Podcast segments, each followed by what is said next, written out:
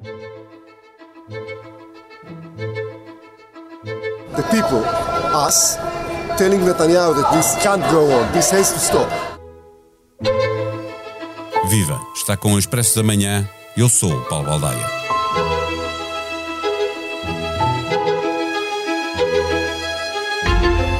Há três meses que o governo de Israel prepara uma reforma do sistema judicial e há três meses que os protestos estão na rua por receio de que a democracia acabe posta em causa. Na verdade, a legislação que Netanyahu quer aprovar ameaça a separação de poderes, passando o governo a nomear os juízes do Supremo, impedindo o Supremo de verificar se a legislação aprovada no Parlamento cumpre o preceito das leis básicas correspondente da Constituição que o país não tem e permitindo que o Parlamento possa contradizer uma decisão do Supremo por maioria simples.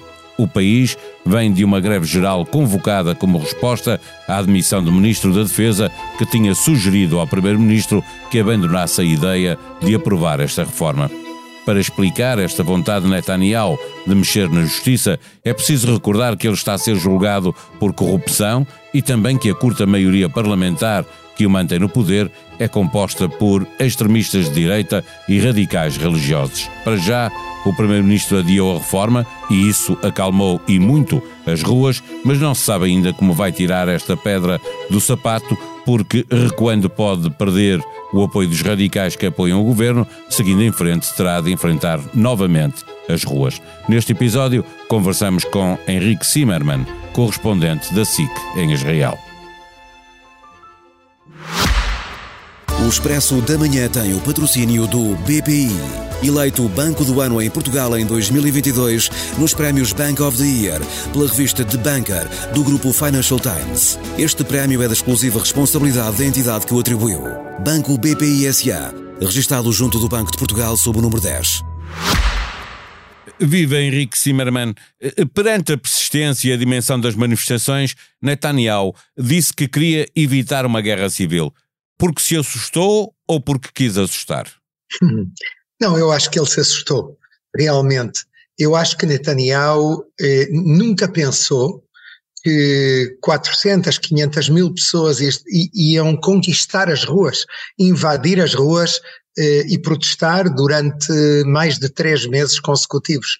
Realmente é um fenómeno que eu nunca vi em Israel em décadas eh, e, e, tem a ver com muitas coisas, tem a ver com a reforma judicial, com, com a democracia israelita, mas também tem a ver com esta, eu diria, esta arrogância com a qual o governo tentou levar a cabo uma espécie de revolução judicial e pôr fim ao ativismo do Tribunal Supremo, que em Israel é muito notável nas últimas três décadas. A sociedade israelita está polarizada nesta matéria ou há de facto, como estavas a, a, a notar, uma maioria ampla a opor-se à legislação que o governo quer aprovar?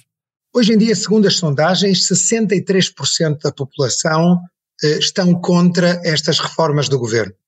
Isso quer dizer que dentro da própria direita e dentro do próprio Likud, que é o partido do governo de Netanyahu, existe gente que, que se manifesta menos, mas que se opõe a, esta, a esta reforma, feita desta maneira como eles tentaram fazer, que foi impondo-a através de, do voto no Parlamento, aproveitando uma maioria de 64, uma maioria pequena, de 64 dos 120 deputados. Portanto, aqui o que há é um protesto muito grande pelas formas também, não só pelo conteúdo, e, e essa, eu diria que essa maioria da sociedade israelita disse sim, vamos fazer reformas, mas essas reformas têm que ser feitas pela via do diálogo e do consenso. Ou seja, não se pode mudar num país que não tem Constituição, como é Israel, só tem leis constitucionais, que tem uma Câmara parlamentária que é a Knesset, não se pode mudar eh, a relação com o Poder Judicial de forma unilateral só através de uma decisão do governo e da direita. Isso é um pouco. É preciso entender uma coisa a mais. A sociedade israelita está dividida naquilo que o presidente de Israel definiu como quatro tribos. Há uma maioria laica, mas é uma maioria silenciosa, de 50% a 52%. Depois estão os árabes palestinianos israelitas, que são 20%, os ultra-ortodoxos, que são à volta de 12%, e o resto são os religiosos nacionais. A maioria silenciosa acordou. Acordou depois de hibernar durante décadas. E, e, começou a dizer o que pensava. E a coisa mais impressionante foi que há três meses os manifestantes eram, sobretudo, pessoas bastante mais velhas, com cabelo branco, e agora eh, eu vi ontem à noite e 90% dos manifestantes eram jovens, eh, muitos deles depois do exército, de, de 20 e pico de anos, estudantes, eh, mulheres, homens, que sentem que o seu futuro está em jogo. O Primeiro-Ministro diria a leitura política está entre a espada e a parede, no sentido que se recuar pode perder o apoio dos partidos de extrema-direita eh, e dos ultra-religiosos eh, e, portanto, o governo cai. Se mantiver a intenção, perde o país, que estará nas ruas, dificultando a vida ao governo. Sem dúvida, eu acho que para Benjamin Netanyahu, o homem que está mais tempo no poder em Israel, na sua história, 15 anos não consecutivos, este é provavelmente o momento mais duro, porque ele está exatamente nisso, entre a espada e a parede. E ele tem que tomar uma decisão. Então agora ele fez aquilo que ele mais gosta e é ganhar tempo. Adiou o problema. Ao mesmo tempo recebeu aplausos, recebeu aplausos da, da Casa Branca. o presidente Biden tem muita influência sobre ele e Biden e a administração hum, norte-americana estavam muito zangados com esta iniciativa eh, de, de, Netanyahu. Então, agora parece que finalmente, isso nunca aconteceu na história de Israel, depois de três meses de estar no governo, vão convidá-lo eh, à Casa Branca depois da Páscoa. Normalmente os primeiros ministros israelitas, inclusive o próprio Netanyahu, são convidados imediatamente. A relação entre Israel e os Estados Unidos é muito profunda, mas neste caso ele foi castigado e ele sente-se aliviado por um tempo, mas vamos ver o que é que ele vai fazer realmente depois das festas judaicas, há agora três, a Páscoa, o dia da memória dos soldados mortos em todas as guerras e o dia da independência, que cai este ano no dia 25 de abril, são 75 anos de independência. Depois disso, de novo, vai tudo começar e vamos ver qual vai ser a decisão de Netanyahu. Eh, estavas a referir dois dias que têm importância para a pergunta que te quero colocar a seguir, o, o, dia da independência e o dia dos soldados mortos em todas as guerras. Eh, há também aqui uma questão de segurança do país neste braço de ferro, no sentido que há muitos reservistas eh, que já vinham a manifestar a intenção de não regressar ao exército se, se o governo continuasse por este caminho. Exatamente. E esse foi, na minha opinião, o, o trigger foi realmente o que levou a esta mudança de atitude. Primeiro foram os homens do Mossad, dos serviços secretos, que pediram ao chefe do Mossad para que lhes permitisse, de forma anónima, eh, eh, manifestar-se contra esta iniciativa do governo. Depois começaram a ouvir sobre dezenas, dezenas de pilotos na reserva, aqueles que teriam que atacar o Irão se houvesse um ataque contra as instalações nucleares iranianas, que disseram que não, que eles não estão dispostos a ir à reserva se eh, esta reforma for aprovada e Israel começar um caminho que, segundo eles, leva a uma ditadura. Então, tudo isto provocou uma reação, em primeiro lugar, de um homem forte do Likud, o ministro da Defesa, Yoav Gallant, que disse que não se pode permitir uma coisa assim, porque isto vai contagiar também o exército regular e pode ser uma ameaça para a segurança de Israel.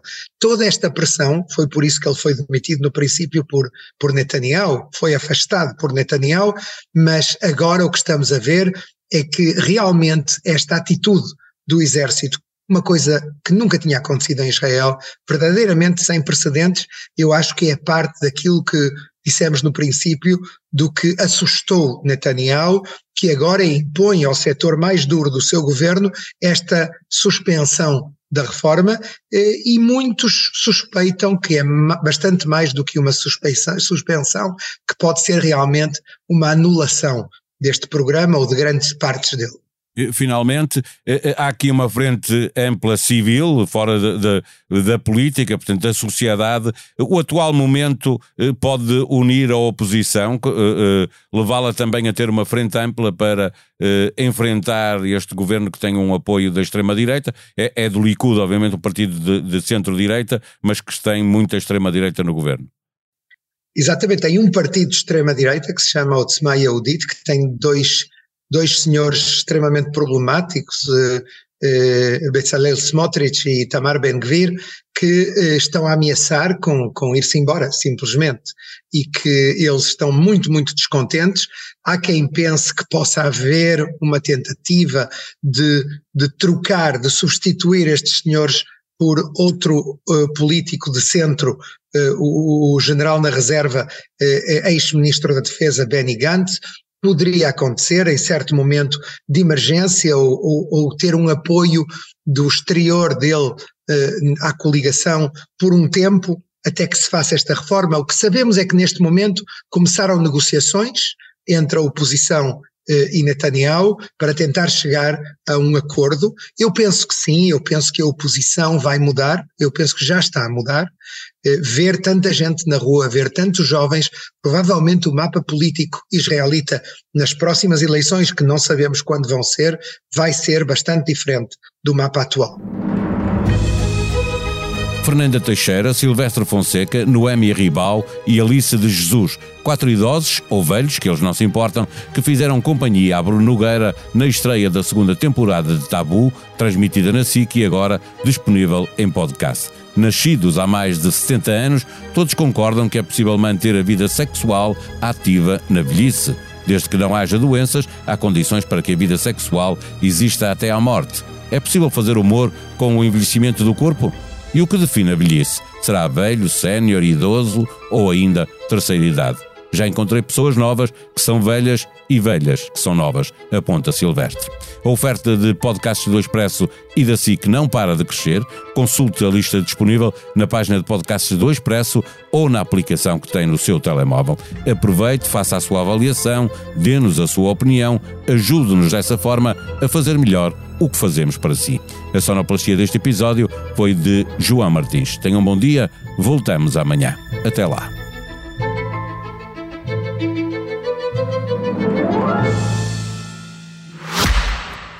O Expresso da Manhã tem o patrocínio do BPI. Eleito Banco do Ano em Portugal em 2022 nos prémios Bank of the Year pela revista The Banker do grupo Financial Times. Este prémio é da exclusiva responsabilidade da entidade que o atribuiu. Banco BPI SA, registado junto do Banco de Portugal sob o número 10.